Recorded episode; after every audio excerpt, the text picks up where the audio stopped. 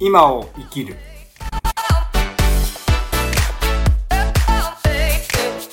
こんにちは、誠です。オーデビットシリーズ、神の愛を受け入れ、神を愛する歩みへと、今回は第2サムエルの12章、13節から25節です。ダビデが犯した罪、その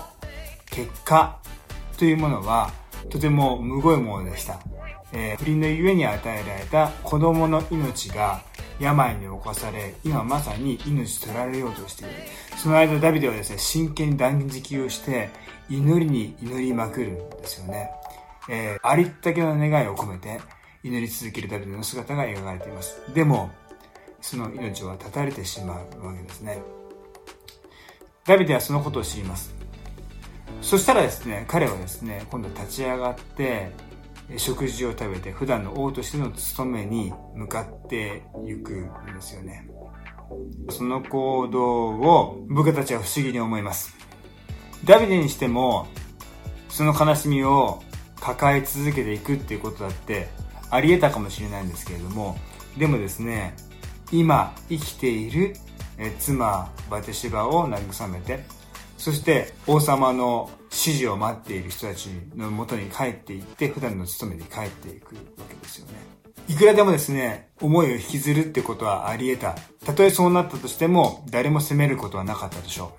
う。でもダビデは、今すべきことに生きているその姿が描かれています。えー、それを可能とするのって何でしょうね。ん僕らってほんとすぐに引きずるじゃないですか。で、今やるべきこと分かっていてもなかなか立ち上がることはできないですよね。でもこのくだりの中で、一言だけこういう言葉が書かれているんですね。20節で、礼拝をした。もう彼の中ではですね、もう赤ん坊を亡くした後の礼拝ってすっごい悲痛な思いだったと思います。どんな思いで礼拝してたんだろうって思うんですけど、でも、礼拝した後、必要のある人たちのところに駆けつけていくだけの姿が描かれているわけですよね。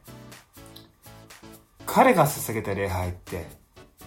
自分の抱えている痛み、後悔のね、ありとあらゆる思いを神の前に捧げて、お委ねしますと祈って、主の前に御心を求めている姿だったんじゃないかなと思います。私たちいろんなものを抱えながら引きずりながら礼拝に臨みますよね。でも礼拝を捧げていくときに、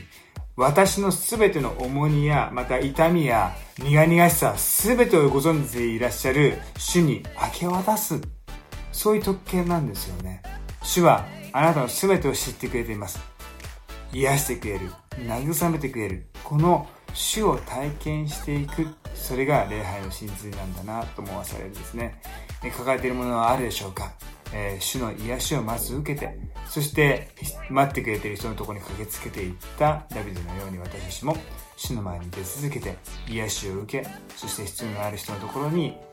駆けつけていく、そういう疑いでありたいと思います。祝福がいっぱいありますように。じゃあね。